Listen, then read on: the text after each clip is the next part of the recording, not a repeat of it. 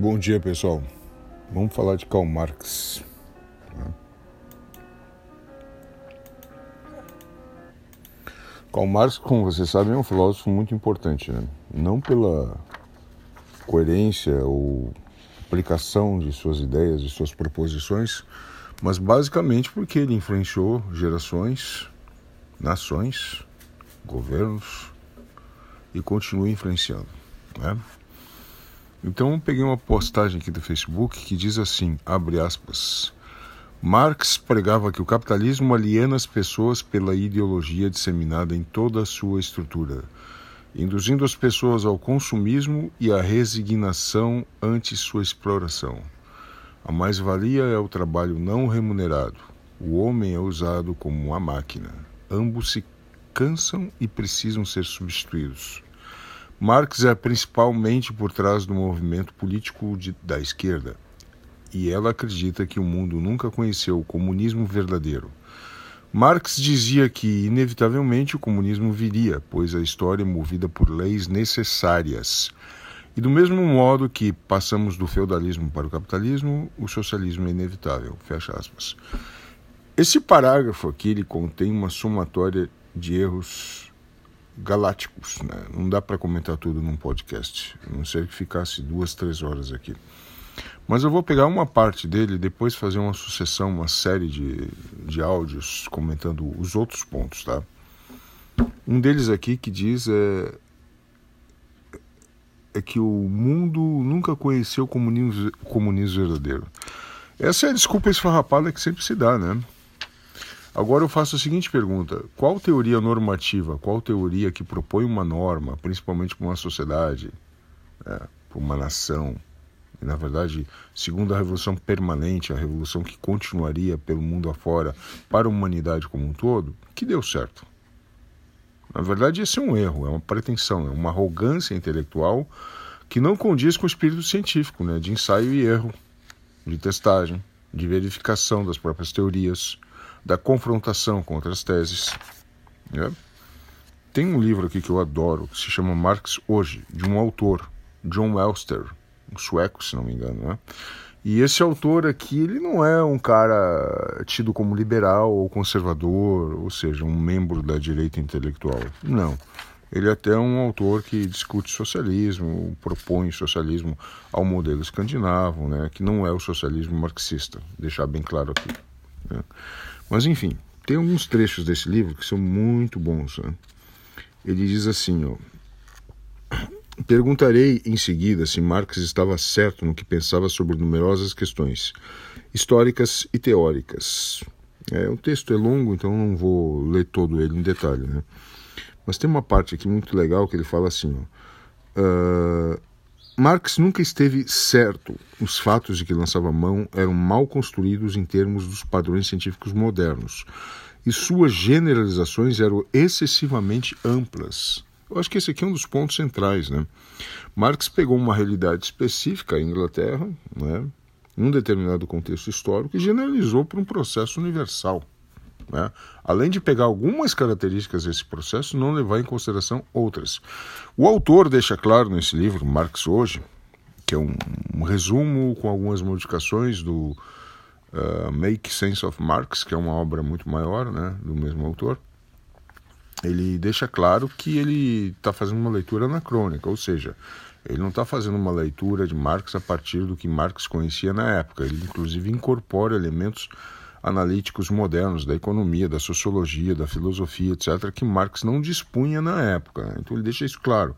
Ele não é desonesto intelectualmente ao fazer uma análise do autor com instrumentos modernos e não citar é, essa metodologia dele, né? Mas essa, é, esse aspecto da generalização muito ampla não dá para escapar, né? Marx ele não queria simplesmente fazer um estudo de caso ou levar em conta alguns pontos para serem considerados. Ele queria uma filosofia da história.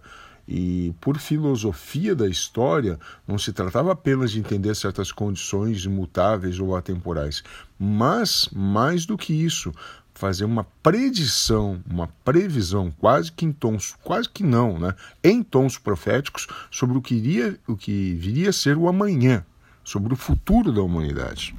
Né?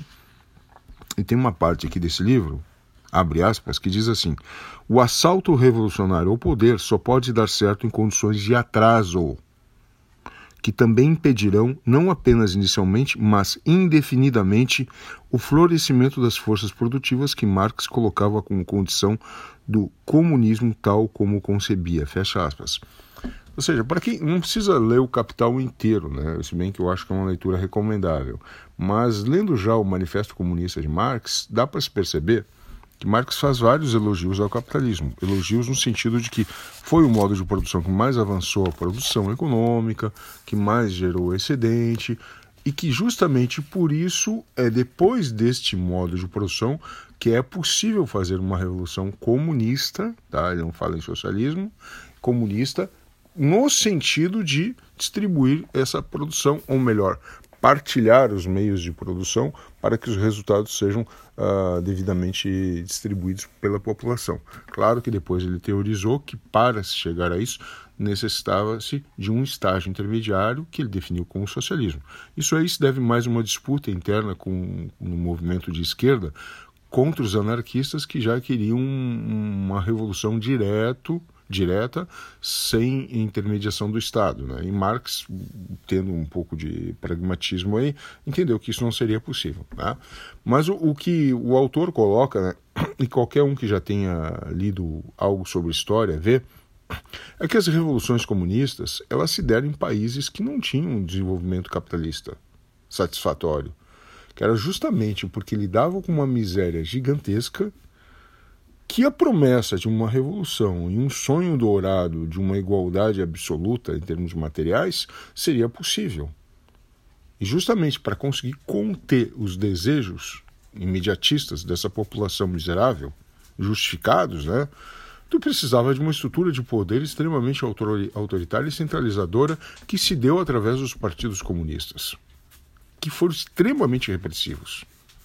Se fala do capitalismo como um sistema repressor. O capitalismo, existem capitalismos.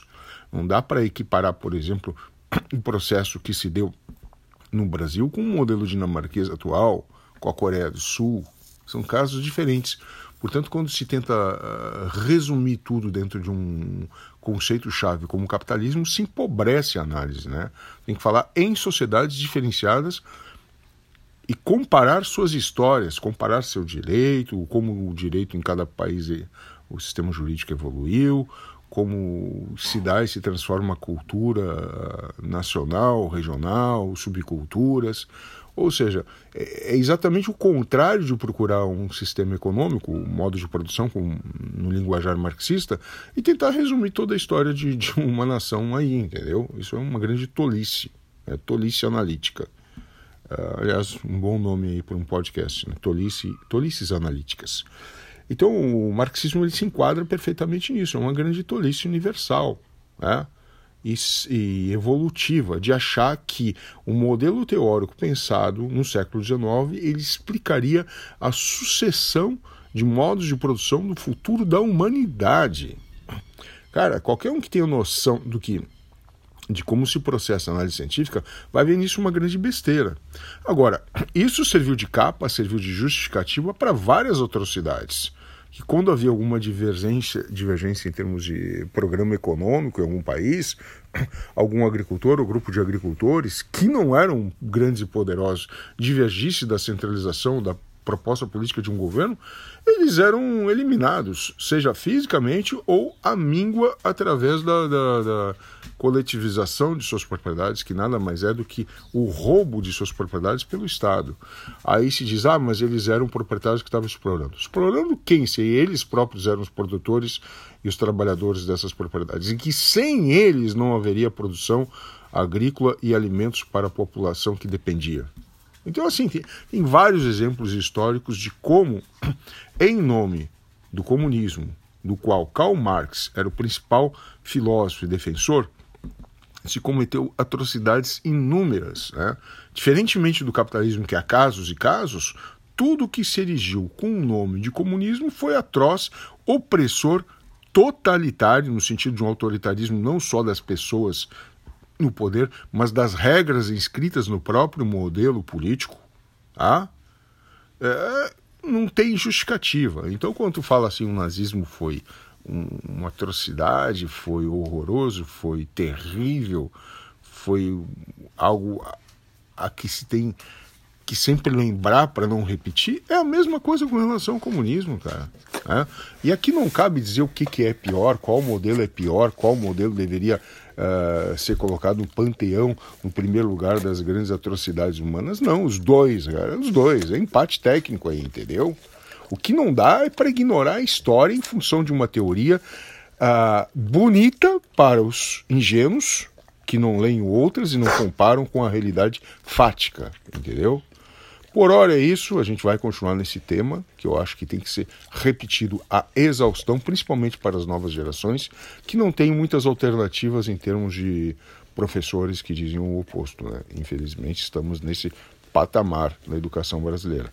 Falou, um abraço, até mais.